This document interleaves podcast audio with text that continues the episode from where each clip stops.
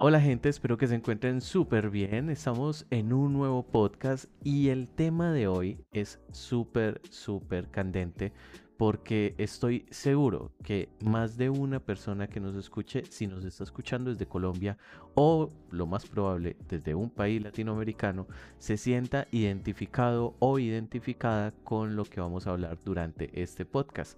Hoy, por primera vez, tendremos un invitado en este podcast y es uno de mis amigos llamado José Rojo. Él es egresado en licenciatura en artes plásticas, si no estoy mal, de la Universidad Nacional. Pero bueno, vamos a dejar que él lo haga.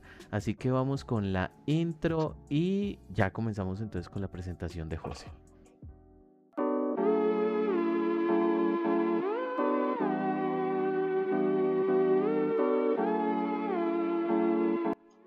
Hola, yo soy José Rojo, soy maestro en artes plásticas, eh, también soy joyero y en este momento estoy haciendo una maestría en artes digitales. José, sáqueme de la duda. ¿Es licenciatura en artes plásticas o cómo es el, el, título que dice en el cartón? Maestro en artes plásticas, yo no hice una licenciatura, yo hice una profesionalización. Son dos cosas diferentes, ¿cierto? Sí, porque la licenciatura tiene componente de educación. Yo no vi eso. Ok, perfecto. Abro un paréntesis para decirles que este podcast está siendo grabado de forma remota mientras yo estoy en mi casita, en la comodidad de mi casita. José está en la comodidad de su casita o en la medida de lo posible en la comodidad de su casita, porque, porque, sé, que, porque sé que José tiene, está en ese momento seguramente en su, en su taller o en su espacio donde tiene montado todo para hacer joyería y hacer que la magia suceda, ¿cierto? No, estoy en mi escritorio donde tengo el computador y un, y requero de libros. yo, creo que eso es básico en todos los artistas, como un espacio donde hay un desorden que nadie entiende, pero que el propio artista entiende. Pues aquí en el espacio hay libros, libros, libretas y unas cuantas herramientas. Bueno, José, voy a empezar con algunas preguntas un poco personales para dar entrada al primer tema y que es, por así decirlo, el tema transversal de este podcast. José Rojo, ¿con quién vive? Ay, yo con mis papás todavía porque no me da el bolsillo para irme de la casa. Exacto.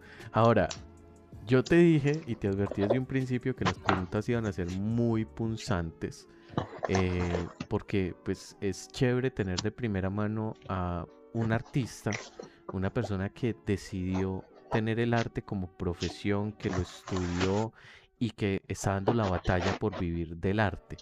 La pregunta central de este podcast es, ¿se puede vivir del arte o no? ¿Es posible o no? Y, y, vos ya por fuera de los micrófonos me habías contado así tajantemente que no, ¿cierto? Eh, pero sí me gustaría saber, entonces, si vos veías que no se podía vivir del arte eh, o que era complicado, ¿por qué estudiar arte? Bueno, yo tenía un pensamiento muy romántico respecto al arte, muy poco realista, porque tampoco conocía bien el sector. Cuando empecé a estudiar arte, yo quería hacer cine y eh, pues hacía fotografía y quería hacer cine y quería hacer cosas muy diferentes a las que estoy haciendo hoy en día. Entonces empecé, todavía era prácticamente un adolescente, eh, me había enamorado de la fotografía, de la narrativa del cine, de la literatura, y yo quería hacer de eso mi vida.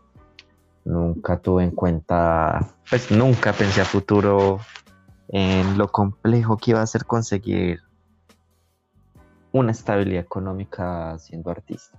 Pues bueno, mi economía es muy estable, que no sea la estabilidad que me gustaría porque es pésima, es diferente. O sea, es, es, pésima, número, es estable en números rojos. Algo, algo así como lo que yo digo de, de, que un artista en Colombia no vive, sino que sobrevive, que es muy diferente. Sí, porque uno no puede vivir del arte solamente uno, uno vive del arte, pero también vive de hacer encargos, pero también vive de la docencia, pero también vive de hacerle este trabajito por aquí, vive de hacer este trabajito por acá. El Era arte algo, se... de hecho, qué pena que te interrumpa, era algo que otro amigo en común que tenemos artista decía hace poco en, en Facebook, Barú, Barú Barú. Él, él decía eso, de, de que no es posible vivir solamente del arte, sino que sí o sí, lamentablemente tenemos que buscar alternativas en otros ámbitos o en otros espacios que no son netamente artísticos. Ay, tiene toda la razón. Uno no puede ir netamente del arte, eh, lo cual se debería hacer porque fue lo que uno estudió. Yo a veces comparo mucho las carreras y las personas que se quejan de sus carreras, eh, en especial los contadores. que Los contadores se quejan mucho y viven muy bien. Pues vas, trabajas ocho horas en una empresa, de lunes a viernes, salís, los sábados y los domingos son tuyos. Yo hoy, por ejemplo, he estado trabajando desde las 8 de la mañana y me demoré para contestarte porque me había quedado trabajando y me quedo trabajando hasta las 2. Volverme mañana a levantar a las 7 para trabajar y no voy a parar. Yo no tengo fines de semana, no tengo festivos, no tengo descanso. Entonces, ¿de qué se quejan estos? Eh, Es eh, como, eh, ese es, ese es el asunto. Muchas veces uno como independiente se mata más que si estuviera empleado en una ah, no, pues es que de hecho, de hecho yo tengo muchos familiares que dicen como, ay no, ya estoy cansado de mi trabajo, yo quiero emprender y ser independiente. Yo soy como, uy, yo quiero ser un empleado asalariado como usted. Qué envidia. Total, total. Pero bueno, yo de hecho creo que vos y yo empezamos en el mundo de, del arte y de la fotografía más o menos por el la misma época. De hecho, fue una de las cosas que nos unió como amigos en un inicio. Sí, ¿En qué momento fue que José Rojo dejó de lado la fotografía? Porque pues este podcast, las personas que lo siguen, pues la mayoría son amantes a la fotografía. De hecho, el podcast anterior yo les estuve hablando sobre más o menos cómo iniciar en el mundo de la fotografía eh, profesionalmente o qué tener en cuenta. Pero también es bueno ver ese otro lado de la moneda. ¿Qué fue- ¿En qué momento fue que vos como José Rojo dijiste como, "Oh, vale, la fotografía no fue lo mío? Me mamé. Fin. Mentiras. Ah, bueno, yo hice toda mi carrera con énfasis en fotografía, pues la carrera no tiene énfasis, pero yo cogía materias y hacía todos mis trabajos alrededor de la fotografía y la imagen. Y pues me di cuenta que la construcción de imagen me gusta mucho, ya sea desde la imagen fotográfica, la imagen digital, eh, pues la imagen eh, análoga, trabajar con, con pinturas y con todas estas artes gráficas no es tanto lo mío, aunque me gusta. Yo prefiero la imagen digital. Y la fotografía me gustó mucho hasta que la tomé como un trabajo. Ese fue el punto de ruptura. Porque eh, fotografía es muy difícil conseguir y lidiar con clientes. Es y más que y más que pues a ti y a mí nos tocó el boom de la fotografía y la democratización de las cámaras digitales reflex Sí, que ya eran muy fáciles de conseguir. Entonces es- todo el mundo se creía fotógrafo. Todo el mundo tenía un primo que también tenía una cámara grande que le hacía fotos por la mitad de la fracción que uno lo, lo hacía. El resultado hablaba por sí solo. Entonces primero lidiar con clientes fue horrible Luego, lidiar con clientes fue horrible también. o sea, no solo la parte de conseguir clientes, sino ya sino uno los con- consigue. sino el lidiar con exigencias imposibles. Y es como, ok, usted quiere todo eso, págueme más. Pero no, se- no lo van a hacer.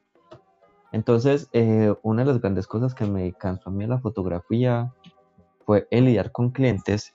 Y por otro lado, algo más conceptual fue que la imagen hoy en día no tiene tanto valor y cualquier persona puede hacer una imagen. Entonces, estamos sobrecargados de imágenes todo el tiempo que cuando encontramos una imagen que alguien le puso dedicación y amor, eh, le damos un like y seguimos a la próxima.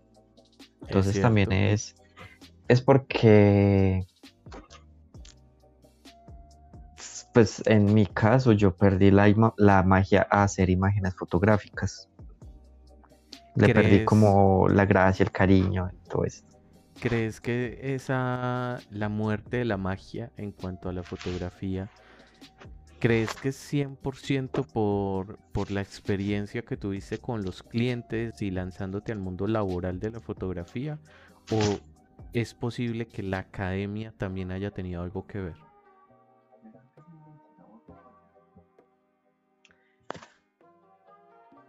Dije que iba a hacer qué preguntas pregunta, punzantes, sí. qué pregunta más difícil. Sí. Pues en gran, no, en gran parte para mí lo que me aburrió la fotografía fueron los clientes. Ujú. Pero la creación de imágenes, no. Pues la academia sí condiciona un poco y a veces es mamona, pero uno tiene que aprender a sacar el gusto a la academia y saber hasta dónde uno se puede dejar llevar por la academia. Entonces no creo que la academia haya sido un factor. Pues sí, también el factor no fue tanto la academia, sino el ver a tus grandes ídolos, incluso a tus colegas, el avanzar y el uno no poder, pero uno no puede con la fórmula de ellos, uno tiene que encontrar su propia fórmula. Y digamos que yo encontré mi fórmula. La joyería. No, la creación de objetos. Ah, bueno, sí, es cierto.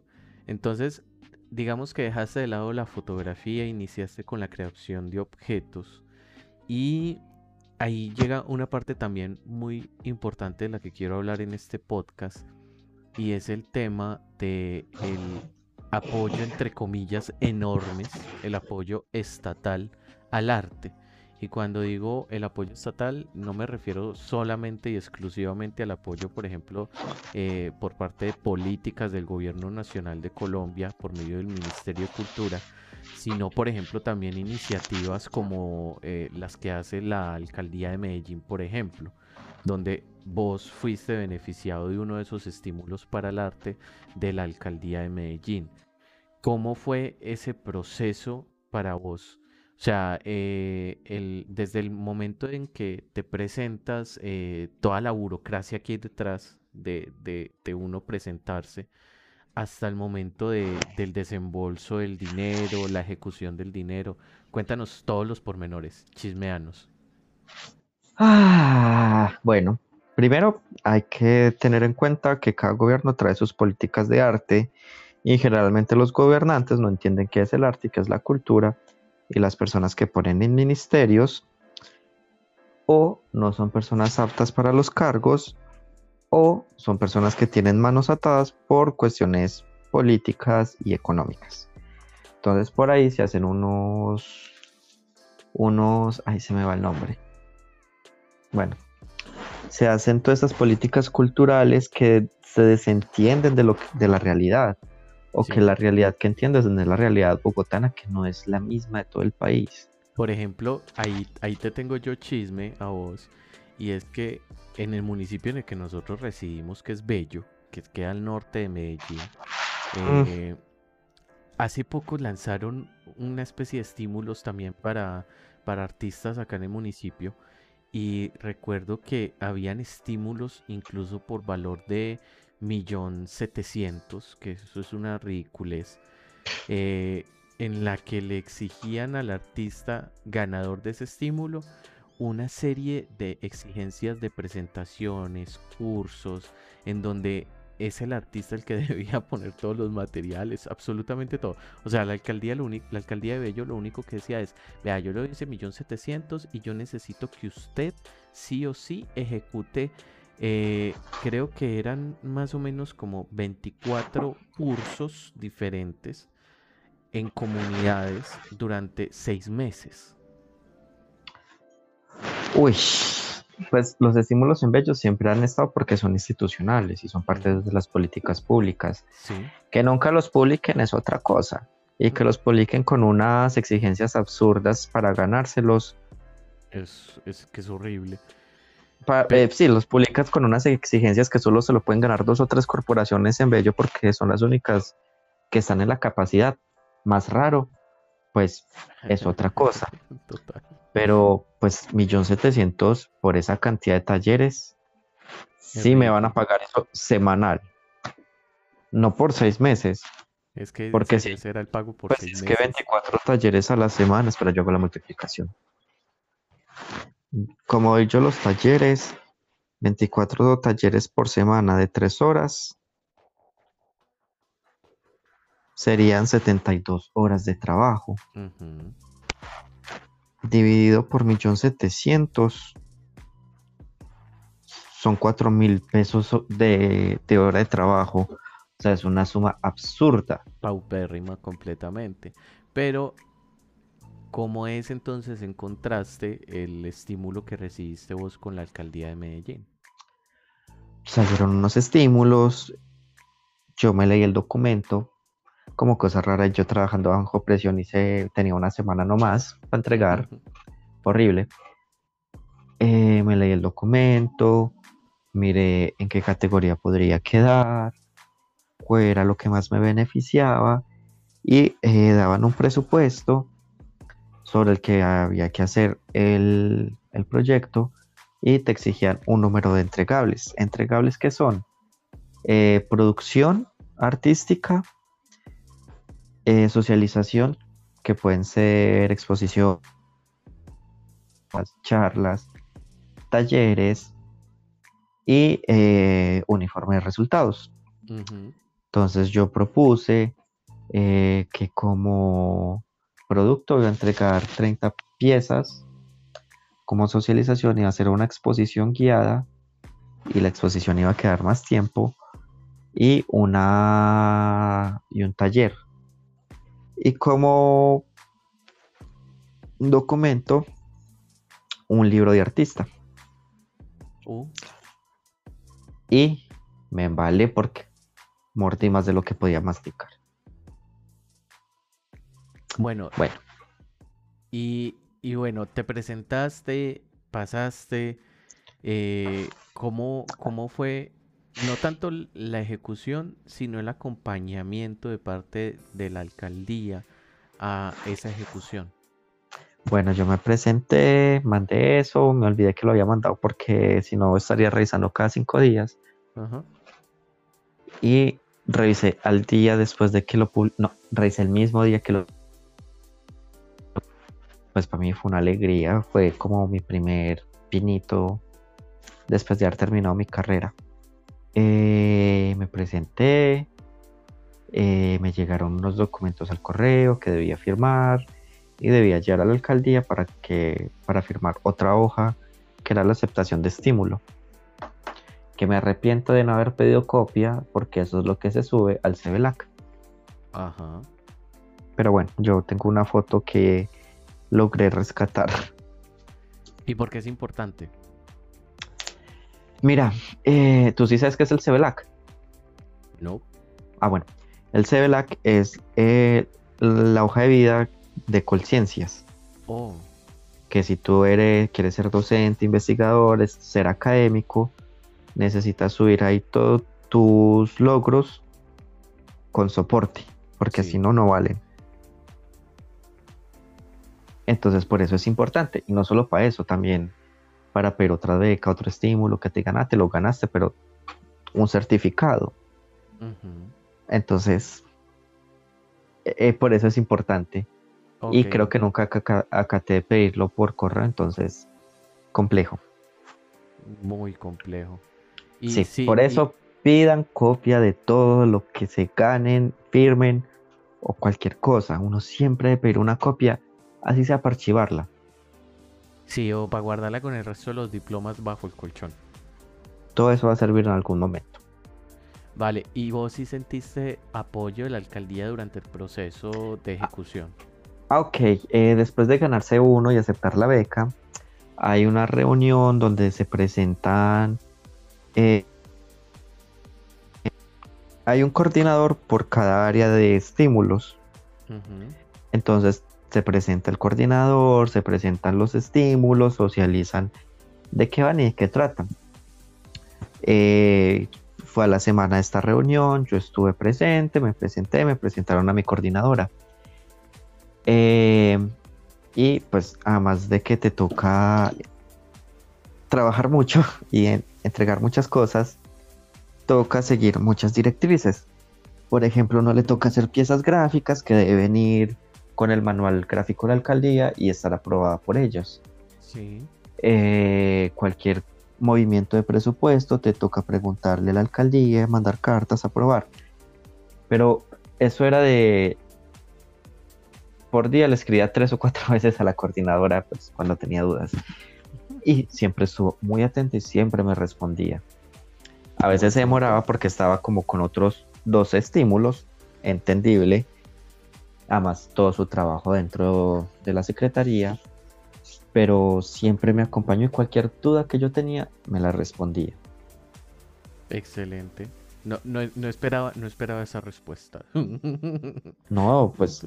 Pensé que había sido algo así súper abandonado y todo el cuento, pero no. No, el estímulo que me tocó y la coordinadora que me tocó, no tengo quejas de ella. Excelente. Y ya eh, ese proceso lo, lo, hice por finalizado y, y exitoso. Ah, bueno, o, sigue en pues o sigue en proceso. Bueno, no, eso se finalizó porque había un plazo hasta el fin del año fiscal. Ajá. O sea, el estímulo yo me lo gané, pues sí, eh, firmé la aceptación en septiembre y había como hasta mitad de noviembre, que era fin de año fiscal, para entregar todo y que era paz y salvo. Uy. Y quedaste o sea, paz y salvo. Sí, sí. Ah, o sea, había como tres meses. Y aquí sí está el meollo del asunto. Los dineros. Ajá. Ah, eso sí fue muy complejo porque, ok, se acepta el estímulo, se manda la carta y se suponía que debería hacer los giros una semana después de la carta de aceptación para empezar a trabajar. Yo hice mi plan de trabajo según eso. Se suponía que me iba, se demoraron mes y medio para entregar el dinero. Ay, dolor. Sí pues mes y medio no, se demoraron 30 días más para entregarlo, pero de todos modos es un mes de trabajo. Exacto. Eh, y yo decía como, hey, me decían como, habían unas fechas donde había que mandar unos informes, tres informes. Uno al, como al 30%, otro como al, no me acuerdo los porcentajes, pero eran tres informes, según un porcentaje que uno llevara. Ah, no, perdón, perdón me equivoqué. Se mandaban tres informes en unas fechas específicas. Sí. Que debía denotar un avance de cierto porcentaje del, proyecto. Se estaba acercando la fecha de entregar el primer informe y no me habían girado un solo peso. No tenía materiales, no tenía herramientas, no tenía prácticamente nada que hacer pues había hecho toda la parte que yo podía hacer de oficina. Ajá. Eh, pues hacer los copies, hacer eh, fotos no podía hacer porque no tenía con qué hacer fotos. Pero hacer copies, hacer lenguaje gráfico, empezar a planear colección, empezar a hacer diseños, toda esa parte yo ya la tenía adelantada desde antes que me dijeran que ya me lo había ganado. Sí pues yo todo lo tenía adelantado y nada que venía el dinero. Entonces, eh, a final de cuentas, me tocó hacer el trabajo de dos meses en 20, 30 días. Ay, dolor. Ah, yo estoy acostumbrado a eso. A, eso me lleva la vida. Sí. sí, por ejemplo, en este momento tengo que hacer el trabajo de dos semanas en una y, y bueno, aquí estoy hablando contigo. Cosa que agradecemos demasiado. pero, eh, pero en, resumen, como para no extendernos mucho en esa parte, digamos que si tuviste entonces el acompañamiento y en general vos ves ese, ese apoyo de los estímulos eh, al arte, por lo menos en, la ciudad de Medellín. Eh, cuando me tocaron. Que vale la pena. Cuando me tocaron a mí, sí. Ahora con el descontrol que hay es muy complicado eh, saberlo. No, no solo eso. Por ejemplo, yo he entrado a ver estímulos y los estímulos que yo conocía, que eran como los que venían históricamente, muchos ya no existen. Y se han enfocado mucho las políticas de esta nueva alcaldía, que me parece que son políticas que no saben para dónde coger, que no tienen ni pies ni cabeza. Una improvisación estatal.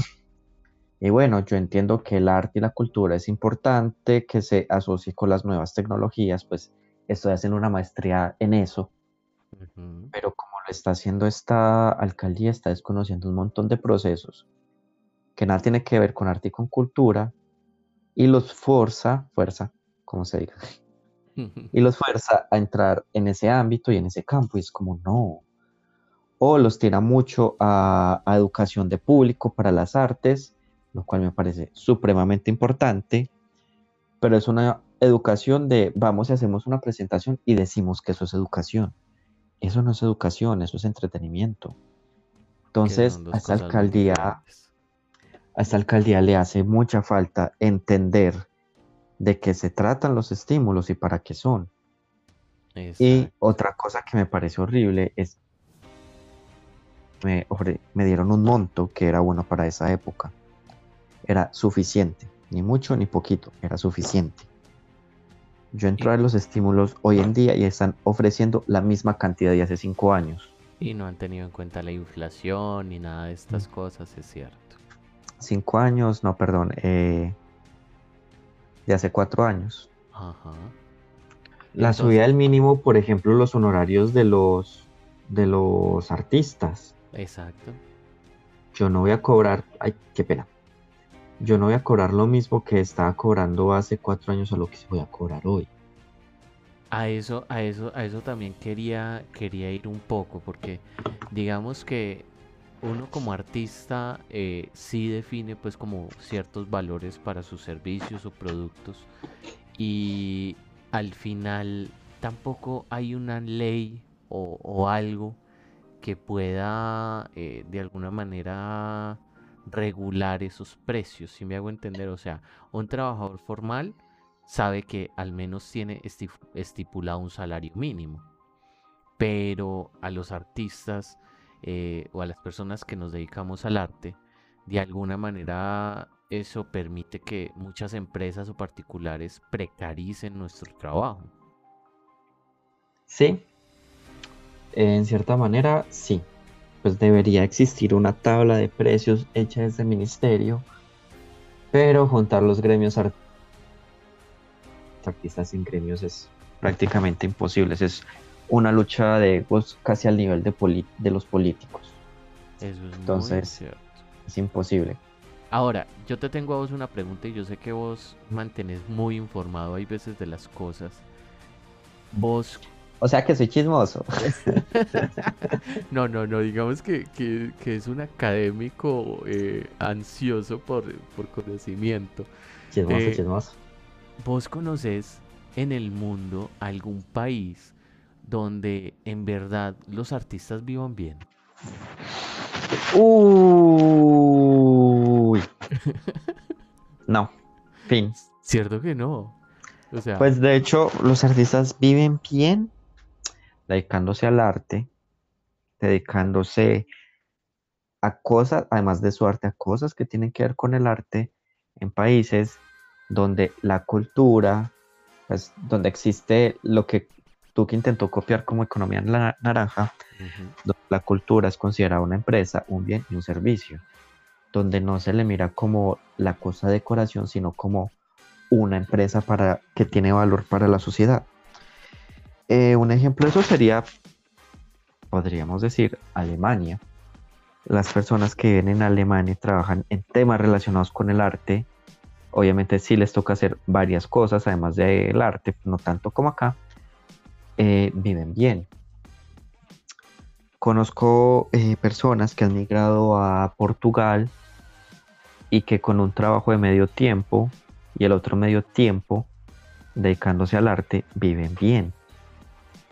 Entonces, eh, son países que priorizan su cultura y priorizan lo que provee la cultura, que en este caso serían las artes. Yo, quiero pasar, yo quiero pasar a una de las secciones eh, de, este podcast o a uno de los temas de este podcast que tenía ya acá planeado o estructurado y es la vida de un artista. Porque, ajá, vos me decías ahora que vivías con tus papás y, y, que, por ejemplo, trabajas bajo mucha presión y todo este cuento. Yo sé que actualmente estás ah, enfocado en el tema de la joyería y de la maestría que estás estudiando, ¿cierto? Sí. ¿Cómo es, cómo es la vida de José como, como artista? Porque pues igual de todas maneras la joyería que vos haces es súper bonita y para mí es un arte súper teso el, el lograr manejar los diversos materiales para crear un producto que se vea estético y que tenga un mensaje, por ejemplo. Pero yo también sé que vos debes de tener también una vida social, por ejemplo, pero que a raíz de todo esto, de la maestría y del trabajo, se puede ver reducida. ¿Cómo es la vida de un artista?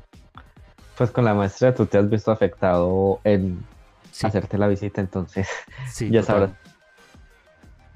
Eh, yo intento, pues, yo tomé la joyería. La joyería es parte de mi trabajo. A la joyería en estos momentos también es un emprendimiento que está dando sus frutos dije que tenía que trabajar hasta las 2 de la mañana porque voy a estar en esta semana, empieza una de las ferias eh, artesanales más grandes del país en la que voy a participar. Son nueve días de feria. Mande, mande de una vez ahí la, la publicidad, mándela. La cuña. Sí, la cuña, aproveche. Bueno, entonces voy a estar del 9 al 18 de septiembre en Expo Artesanos, en Plaza Ah, Mayor, en Medellín. Con razón decía que una de las más grandes. Sí, entonces voy a estar allá a partir de este viernes y hasta el domingo de la otra semana. Entonces, ¿Vas, para que vas, vas como, como independiente o has aliado con al- alguna otra persona o empresa? Voy como independiente, pero es porque yo hago parte de una comunidad de, de emprendedores y una caja de compensación de la ciudad, que como no pagan cuña, no la vamos a mencionar. Eh, Evidentemente, cuando me dejen entrar gratis a sus parques, con mucho gusto. Yo hago parte de una comunidad y una caja de compensación que tiene un programa de emprendedores que es muy bueno, que el programa sí lo voy a recomendar, se llama el Power. Eh, acérquense al programa, hay capacitaciones, hay mercados, eh, te enseñan, tú aprendes, conoces más emprendedores y se enfocan en el mercado local y apoyar las economías locales. Pregunta, ahí, así, express. En ese programa, por ejemplo, ¿hay enfoque, por ejemplo, para el- fotógrafos? Sí, desde que tú consideres que lo tuyo es una marca y una empresa, hay un enfoque para todo. Excelente. ¿Qué es lo que yo les decía en el podcast pasado, carajo? O sea, por ejemplo, vivir de la fotografía, yo vivo de la fotografía de alguna manera.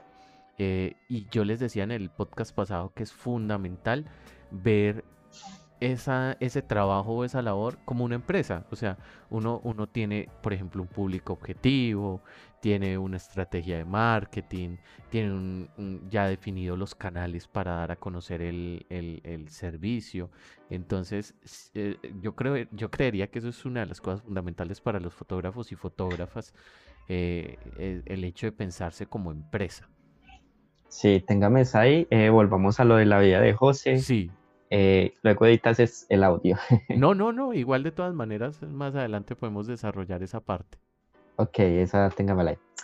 Ah, bueno, eh, como te digo, yo intento trabajar ocho horas al día. A veces trabajo un poco más, mucho más, a veces menos. Y como yo soy la única persona que está a cargo de mi empresa, entonces soy desde el administrador hasta el de los tintos. Y eres, y eres el, el jefe explotador. Y soy mi, mi propio sindicato. También, horrible. Entonces no doy abasto para tanto. Entonces lo que intento es organizar. Hago dos o tres días, depende cómo esté la cantidad de producción, de oficina y dos o tres días de taller. Desde más o menos 8 de la mañana hasta 4 de la tarde, que me debo preparar a irme para clase. Estoy haciendo una maestría, pero tiene horario de universidad. Es todos los días de 6 a 9. Entonces, voy a Es clase, pesado. vuelvo, y si tengo mucho trabajo que hacer, sigo trabajando o me pongo a estudiar. Y en eso se me dan los días. Y mientras estoy en maestría, pierdo prácticamente toda mi vida social porque los fines de semana me dedico a estudiar. Y cuando no tengo, cuando estoy en vacaciones, pues a mí me gusta mucho salir, pero también me gusta mucho estar en mi casa. En mi casa me entretengo mucho. Entonces, eh, yo tengo varios amigos, no sé si sean muchos, pero yo soy un amigo más bien un poquito alejado, Sí, me consta. que lo saluda de vez en cuando por chat, pero cuadrar para verse conmigo es difícil porque me da mucha pereza salir, Me consta, aunque me consta. gusta. De hecho, de hecho, Eh, acá, acá, acá puedo contar el chisme de que este zángano solamente me ha venido a visitar en donde estoy viviendo actualmente una vez. dos veces. Bueno, sí, dos veces Ama, yo soy prácticamente. súper alérgico a tus gatas, entonces es horrible. Es cierto, Venus y yo. Pues bueno, hay cosas del tiempo de uno que, que son inamovibles, que son cosas que le dan felicidad o satisfacción a uno. Eh, por ejemplo, yo cada 15 días voy a terapia, es terapia con psicólogo y eso es inamovible. No, eso, eso me toca editarlo de acá, porque entonces la gente va a pensar que los artistas estamos locos. Eso es inconcebible. Estaríamos locos, estaríamos locos si no fuéramos a terapia, es responsabilidad con uno mismo. Cuña no pagada. eh, y, para colmo de males tenemos, tenemos varios amigos en común que son psicólogos. Entonces, un día de estos los invitaré también al podcast para hablar un poco sobre la psicología la imagen. Ese es otro tema muy interesante para los fotógrafos. Bueno, entonces eso es inamovible. Eh, otra cosa que es inamovible es eh, la cita con el artista, que eso la saqué de un libro que es para, que es un curso para fortalecer y rehabilitar la, la creatividad. Con el artista es sacar al artista, o sea, a uno mismo, a hacer algo que te llene de energía, de felicidad, de inspiración. Pueden ser un rato, ¿Pueden ser qué, perdón?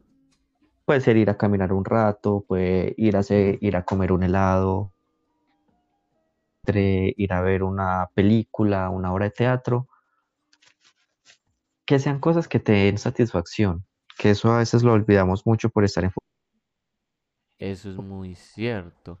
¿Qué fue lo Tenemos que último? buscar inspiración en alguna parte y a veces la inspiración no está pegada a un computador o dentro del taller. ¿Qué fue lo, qué fue, cuál fue la última cita con el artista que vos tuviste, por ejemplo? Fui a comer postres a un café Uy, qué rico. y a leer. Eso está súper bien. Oye, está muy bueno, está muy bueno ese tip de, de tener una cita con el artista. En el caso de quienes nos escuchan en este podcast, una cita con el fotógrafo, eso también sería muy interesante.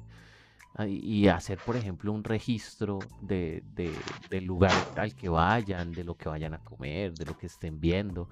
El tema de tener referentes, de tener inspiración, también es fundamental. Totalmente. Y otra cosa que es inamo- inamovible para mí es que cada 15 días me reúno con un- unos amigos a jugar calabozos y dragones. Uy, qué friki. No, también, esto también toca editarlo porque van a pensar que todos los artistas somos frikis. Entonces, como- La mayoría. total, total. Es que, es que yo creo que el mundo friki y toda la fantasía del mundo friki, de alguna manera, ha nutrido a muchos de los grandes artistas que hay en el mundo en estos momentos. Aunque no lo admito. Aunque no lo admitan, eso es muy cierto. Ay, pero muy chévere, José, esa parte. Sí. Ahora, lo que estábamos hablando de el ver la profesión como una empresa. Pues mira, yo nunca quise ser emprendedor. Siempre quise ser empleado. La vida. Entonces yo tenía la, la marca de joyas, pero lo utilizaba como, sí, un encargo de vez en cuando. eh, hacía producción para diciembre y veía dónde lo podía vender. Y así me la pasé muchos años. hasta que me gané una convocatoria. Yo hago muchas convocatorias, pues me presento muchas. Primero me gané una convocatoria con la Secretaría de Juventud que era para participar en un mercado juvenil de emprendedores jóvenes y además te dan formación. Entonces yo nunca había estado en una feria de ese tamaño y en la en la parte de formación hubo varias varios momentos en donde uno tenía entrevistas y te hacían retroalimentación y te asesoraban. Y en la parte de formación me dijeron, vos tenés muy claro qué quieres hacer con tu empresa. Y yo, para mis centros es como, no, es que eso primero fue un proyecto artístico. Y fue muy interesante ver cómo un proyecto artístico se puede volver una empresa simplemente haciendo un poquito de variación del discurso de que ya no se lo estás ofreciendo a espectadores, sino a consumidores, a posibles clientes. A compradores y a clientes. Entonces yo ya tenía muy clara la idea de lo que hago, de lo que quería hacer y hacia dónde quería ir.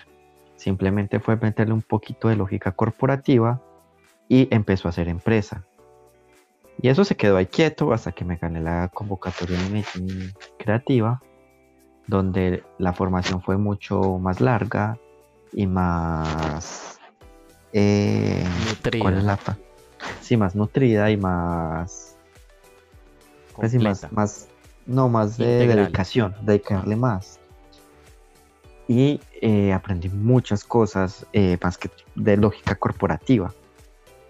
Sí. Entonces aprendí a sacar un público objetivo, aprendí a hacer costeos, aprendí a hacer como todo un centro de costos, cosas que me hacían falta que yo no tengo esa formación. Entonces empecé a ver lo que antes era un proyecto artístico como un emprendimiento. Vale, ahora, para entrar a la parte final del podcast, eh, que es donde vamos a hablar un poquito del futuro o las proyecciones yo tengo la pregunta punzante y yo creería que es como la última de este podcast, o por lo menos la última pregunta así punzante. Y es que si vos cuando estabas estudiando o iniciaste a estudiar artes, que tenías esa imagen eh, toda platónica de vivir del arte y después te desilusionaste, te estrellaste, te diste cuenta de que no era tan fácil, ¿por qué invertir tiempo y recursos, por ejemplo, en una maestría que tiene que ver con, arte? Ah, gracias. Me dolió la pregunta. no, mentiras. Eh, mira, yo estuve buscando mucho tiempo maestría. A mí me gusta mucho la gestión de proyectos y me gusta mucho el, el patronear. mentiras. El, el crear y ejecutar proyectos me gusta y tengo habilidad para eso. Eh, y no lo digo yo por creerme mucho, sino que personas que me conocen y con las que he trabajado me lo han dicho. Eh, sí, eh, o sea, para quienes no lo conocen, José es súper dogmático con las cosas. O sea, es, como combinar un señor y una señora en un frasquito. literalmente es así, con lo que conlleva un señor muy organizado, muy regañón y una señora muy cantaletosa y muy organizada, más o menos. Sí, más o menos. Eh, ¿Tú te viste Everything, Everywhere in the Once, at once? No, y menos así como en inglés, no. Todo en todas partes al mismo tiempo. No, pero sí, sí, he escuchado muy buenas referencias. Ok, no te voy a hacer spoiler, sino que te voy a contar. El inicio de la película es la señora asiática en su escritorio lleno de recibos todos organizaditos. Uy. Así soy yo. Sí, es que, es que lo sé, o sea, también les cuento chisme. Yo viví un tiempo con José y la familia de José y me tocó ver así de primera mano cómo es este hombre de, de, dogmático, en serio, a veces hasta estresa. Que yo soy el que le echa cantaleta a mi mamá. Sí, literal. un saludo a para la mamá de José, que la quiero mucho, la recuerdo. Que yo soy es que yo soy muy despistado, entonces he creado sistemas de organización que si se siguen bien no se me van a perder nunca las cosas y todo va a estar organizado. Es cierto. Lo que, lo que yo te hablaba ahora de que los artistas tenemos nuestro propio orden. Sí. Y nosotros lo entendemos, solamente nosotros. Bueno, ya volviendo a la pregunta de por qué una maestría Sí, en artes. Ah, yo quería hacer una maestría en gestión de proyectos, pero eh, casi todas las maestrías en gestión de proyectos, por lo menos en Medellín, están enfocadas en proyectos más hacia la parte de la industria, no tanto hacia la parte de la cultura. Y no me gusta el enfoque que tiene gestión, que tiene la maestría en gestión cultural que da la Universidad de Antioquia. sí, Porque pues, y yo siempre lo he hecho, la parte de cultura ya la tengo, me falta la parte de gestión.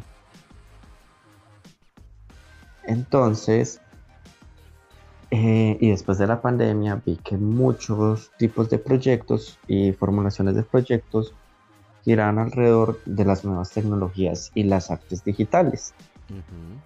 Entonces dije, ve, mira, esta maestría en artes digitales me interesa por el componente de patrimonio enfocado al- a lo digital. Entonces, eh, me llamó mucho la atención, además que yo hace mucho tiempo quiero ser profesor universitario y uno solo con un pregrado no te van a contratar como profesor universitario. Es cierto. Entonces me decidí por la maestría porque me interesó el componente digital. Además que Medellín se proyecta como un centro de servicios digitales y el enfoque de un artista digital es algo que no, no se han procurado por cubrir ese, ese li- eh, pues, esa línea de especialización ujú, en todos esos programas de formación que están saliendo de cosas digitales. Porque hay arquitectos de software, ingenieros de sistemas, programadores, eh, diseñadores UX, pero alguien que se dedique a la, a la traducción de arte y cultura a lo digital, eh, hay una falta de personal en ese campo. Entonces yo ahí vi como una, Una oportunidad. necesidad que cubrir, exacto. Sí. Entonces, por ese lado, además, porque es una maestría para ser profesor universitario y porque también por la parte investigativa que siempre me ha gustado mucho. Ok, entonces la pregunta final y de cierre de oro de este podcast es, ¿vos cómo ves el futuro para eh, el campo artístico, eh, incluyendo el de los fotógrafos y fotógrafas en, por lo menos en Colombia o América Latina? Bueno, aunque yo he dependido, pues, aunque yo me he ganado becas y convocatorias, lo primero que aprender uno es que para hacer arte no se puede depender del Estado. Que eso es un vicio que tienen muchos artistas aquí en Colombia y en especial en Medellín, que si el Estado no les financia, no hacen arte. Y es como, no, usted haga lo suyo. Que Y, si y se sí gana que, fin- y sí que es difícil, hijo mío, y sí que es difícil. Por ejemplo, yo con, con mi libro, eh, yo lo hice con las uñas. Sí, y no, muchas y veces- lo de uno. Y, y muchos amigos me decían como, no, marica, la idea está muy buena, preséntala a, a los estímulos y que yo no sé qué. Y nunca quise porque la verdad de, entrada me, me aburría y me mamaba toda esa, esa burocracia. Y, y no me arrepiento. Ha sido difícil, pero no me arrepiento. Si es que uno hace lo de uno, si llega un estímulo, una convocatoria, que uno ve que lo de uno cabe ahí, se presenta. Exacto. Si te la ganas, Bien. pues es dinero y reconocimiento. Si no te la ganas, uno sigue haciendo y busca por otra parte. Porque de todos modos hay muchas em, iniciativas privadas, iniciativas de ONG, hay muchos otros lugares donde conseguir presupuesto o simplemente como he hecho yo muchas veces, me pongo a trabajar en cualquier cosa, consigo el presupuesto que necesito y ejecuto. Es que esa es otra.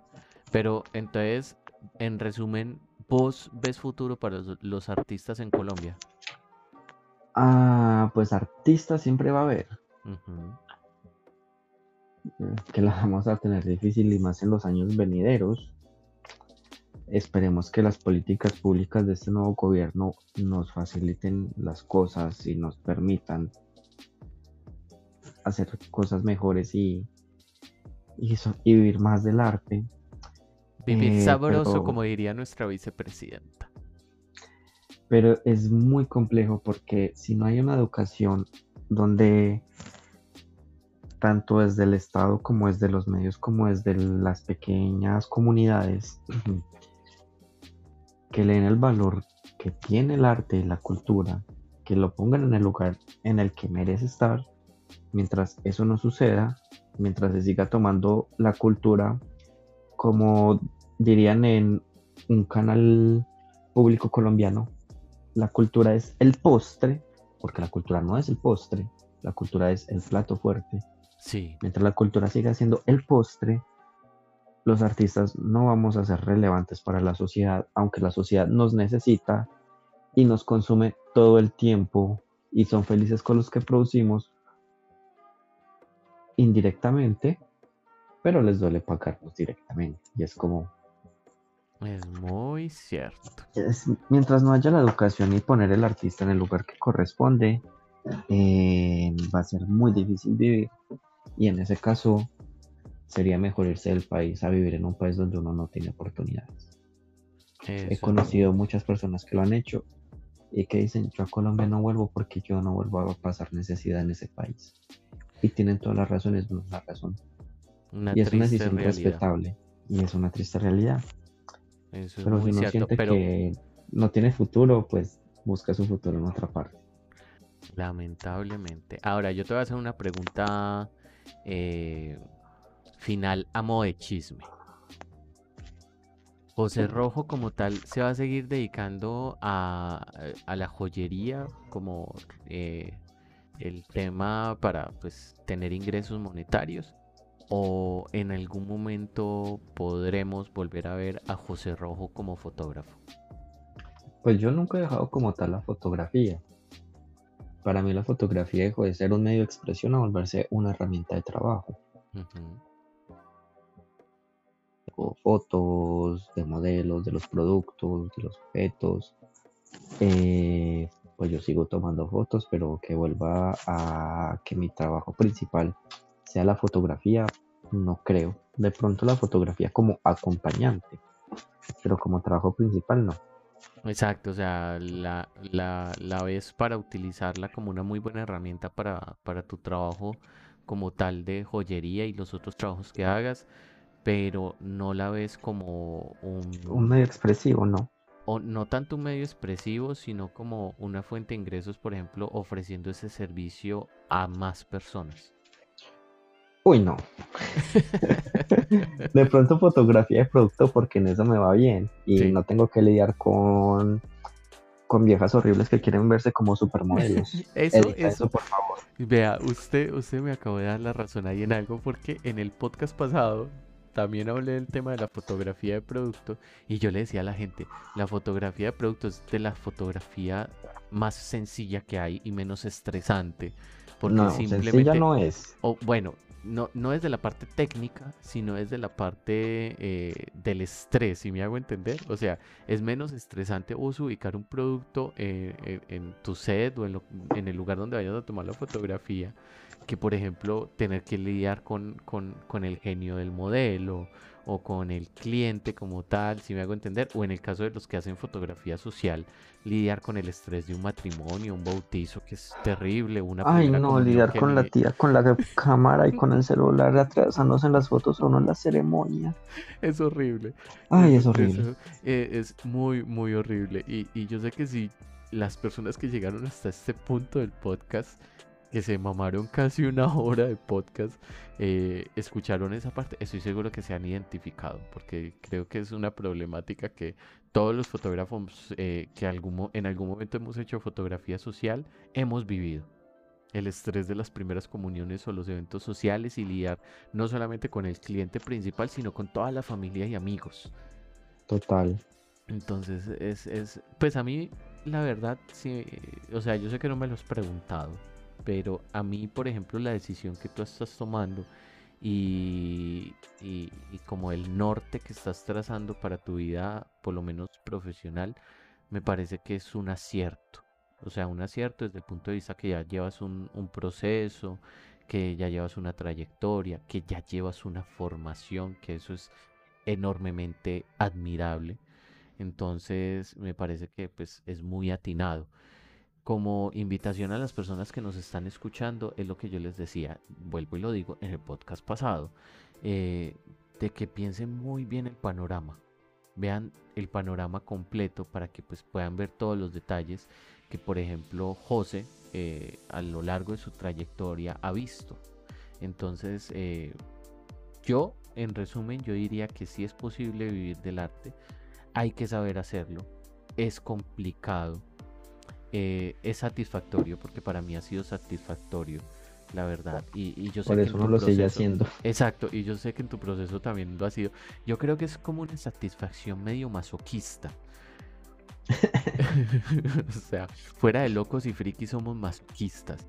Pero, pero creo que, que no se puede perder la esperanza creo que algo muy importante de los artistas y creo que es algo común en casi la mayoría de artistas, menos los que son medio darks, eh, es, el hecho de tener esperanza. La esperanza es fundamental para crear. Entonces, eh, no pierdan la esperanza, gente, no pierdan la esperanza porque es posible. José, a lo largo de este podcast nos ha dado varios tips que son muy importantes. Espero que tomen nota de todo eso. Y pues, José, te agradezco enormemente en el alma por haber venido a este podcast, por brindarme este espacio de tiempo que yo sé que estás como muy atareado, eh, pero te lo agradezco enormemente en serio.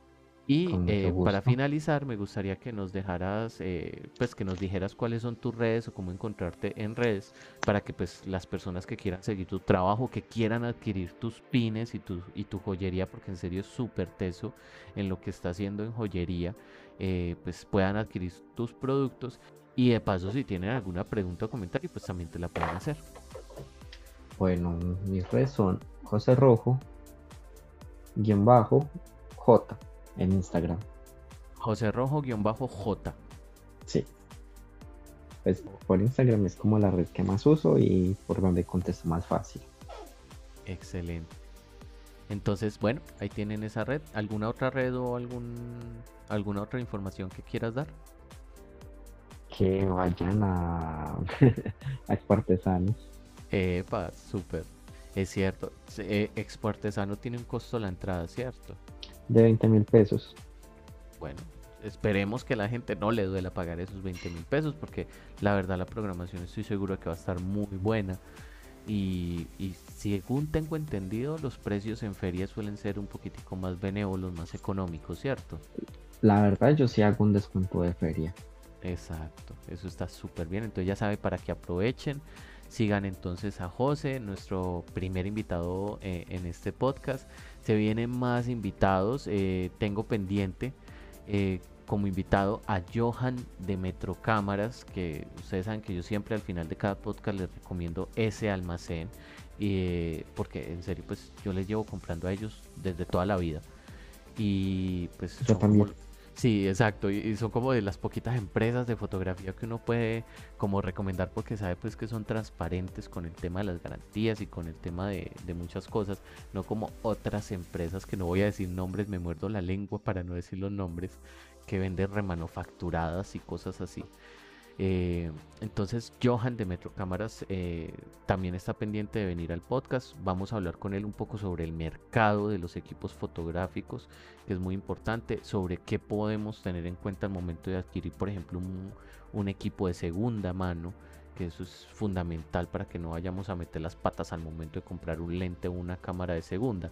Entonces, se vienen invitados muy especiales, eh, así como José, que en serio me da mucha ilusión que seas vos el primer invitado en este podcast porque eh, eh, son tantas las cosas que hemos vivido. Ay, tú decías que tenías ganas de llorar, ahora, ahora soy yo el que tiene ganas de llorar, pero de nostalgia.